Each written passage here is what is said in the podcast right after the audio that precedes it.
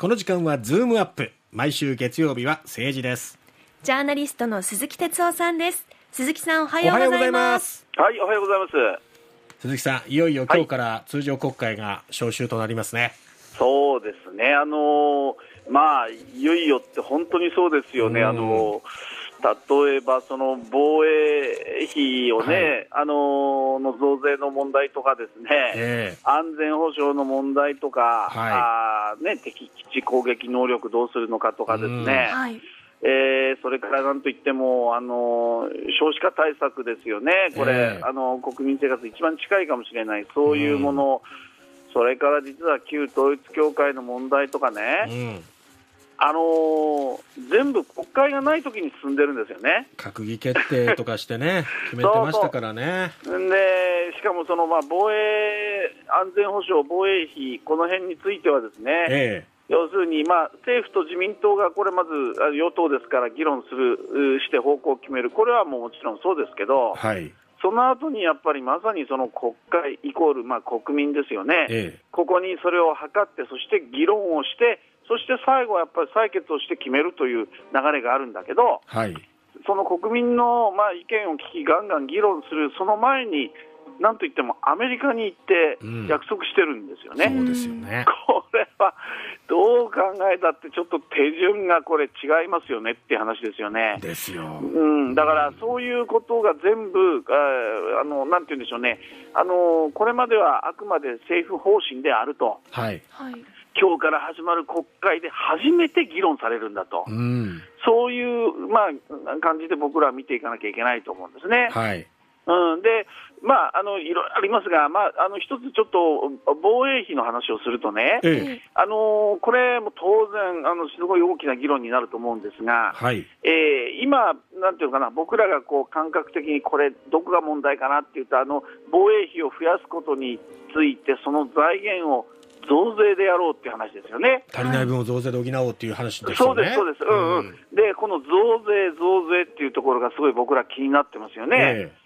えー、でだけど実はね、これも、この財源については、あの、ちょっとね、隠れてる部分があるんですよね。はい。でこれ、何かっていうと、結局ね、うん、あのー、これ、今までの政府、まあ、岸田さんとかの説明ではね、ええ、そのこの43兆円をどうやって作っていくかというのののその財源として、え、まあ、例えばいろんな、あのー、なんか中でこう工夫して、改革して、お金をひねり出して、うん、そして足りない分を増税と言ってますけど、はい。このひねり出す部分の中にですね、ええ、こう剰余金を回すっていう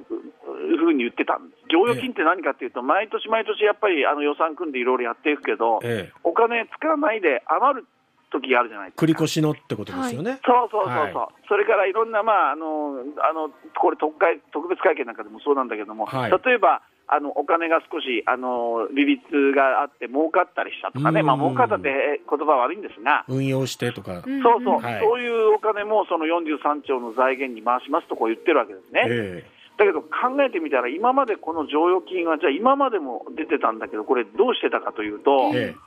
これね、補正予算とか一般会計に使ってたんですよ。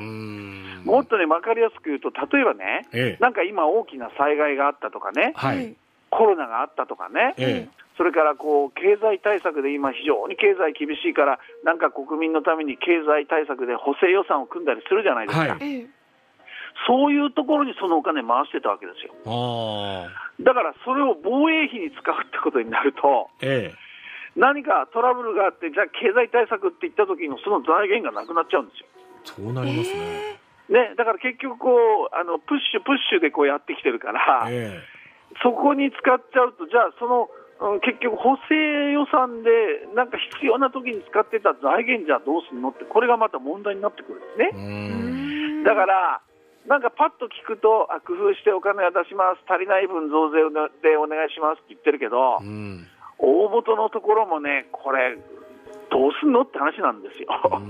だからこんなことをね、やっぱ今回、もう徹底的に議論しないと、うんうん、なんかこう、綺麗に、あの理屈は財源成り立ってるように見えるけど、ええ、実はその辺に裏があるんですね。なるほど。うん。うん、あと、まあ、これはあの、なんだろうな、そのまあ、少子化対策ですね、はい、これも異次元って言っていながら、具体的なもの何もないわけですよね。そうですよね。うん、だからまあそういう意味でですね、もう今度の国会っていうのは、まあ少し野党しっかり頑張ってですね、この辺を、あの徹底的に議論してもらうという、うん、まあそこに注目したいですけどね。そうですね。うんうん。あと原発も方針転換して、その原発政策っていうところも。それに関連する法案が提出される見通しですよね。いや、そうです。これもね、えー、もう大転換ですよね。これまでやっぱりあの東日本大震災の事故があって、やっぱり原発ってのはどうなんだろうっていうね、いいこういい意味での議論があったんだけども、はい、まあそれをまあ一気にこうひっくり返すと。で、これは、うん理由は当然、ウクライナでね、エネルギーがどうのこうの足りないじゃないか、やっぱり安定的には原発がと、こういう論理ですけど、これ、もう去年のウクライナ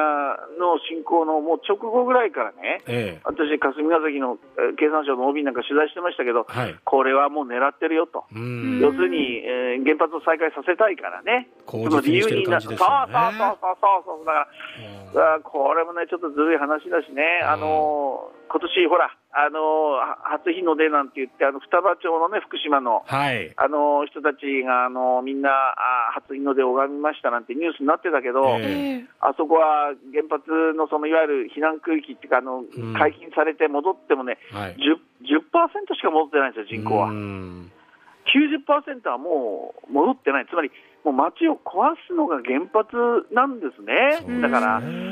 そういうこともね、やっぱりあの議論なくもどんどん岸田さん進めてる、だからね、これはね、国会軽視って言って僕はいいと思うけど、うん、この、まあ、原点でしょうね、で、うん、やっぱり通常国会の最後の方はですね、これサミットが終わって、はい、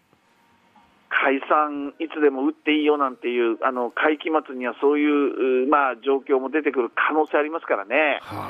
うん、だから、そういう意味ではこの通常国会っていうのは極めて、まあ、おそらくあ荒れるし、え最後は政局で解散なんていう話が出てくるっていう、まあ、非常にこう大きな、あのまあ、僕らはもう絶対これ、もうええ、注意して見ていかなきゃいけないっていうかね、本当そうですよね。そうですもう勝手にどんどんいろんなもの進んでいってるんでね、ええ、そういうふうに、まあ、見ていきたいなと思ってますけどね。その政局っていうところでいうと、うんうんはい、あの年末あたりから、まあ、菅さんあたりもすごく存在感をこう出すようになってきたじゃないですか。そうですね決して岸田政権で一枚岩でいこうなんていう感じには自民党見えないんですけども、うん、ああのその通りだと思います、だからやっぱり政局になってくると、ええ、あのじゃあ選挙がこれ、勝てるのか勝てないのか、え、岸田さんが顔だと勝てないってことになると、うん、岸田おろしとか解散封じとかですね、うん、あのそういうことが出てくる、であの菅さんは、まああのある意味では僕は合法を鳴らしたと思ってますので、自民党の中も、いやいや、岸田さん、あなた好きにいろいろやってるけど、ちょっと待てよっていう、ある種、牽制でもう一声一声上げたと僕は思ってますので、まあ、そういう意味では反岸田という流れがね、これ、あの増税でもそうなんですよ、あの、えー、増税反対の人たちも多いのでね、だからあのそういう解散含みのね、あの、えー、そういう政局になっていく、だだけどね、あの田畑さん、これ、はい、あの自民党の中のお家騒動ですからね、そうですね、うん、だからやっぱり国会の中で、うん、与党と野党という大きな塊でガンガン議論していくっていう、対決するっていうね、えー、えー、そこで初めてこう政治緊張感出ますから、本当そうですね、うん、だから自民党の家騒動を見て、あ自民党が変わってるから、なんか政権が変わってる感じあるけど、あのそれはまた違うので、ね、その辺をしっかり分けて僕らは見ないといけない、ね、一緒くたにせず、しっかり見ていきたいと思います。そしてまあ防衛費、安保、原発、少子化、うん、あの新型コロナ対策、はい、さらにはあの日銀の総裁人事案、まあ、いろいろ本当注目が多いので、そうですね、まあ、国会が開かれ、今後のズームアップのこのコーナーの中でもですね、はい、いろいろ鈴木さん、お願いします。もちろんです。はい、よろしくお願いします。はい。今日どうもありがとうございました。ありがとうございました。ジャーナリストの鈴木哲夫さんでした。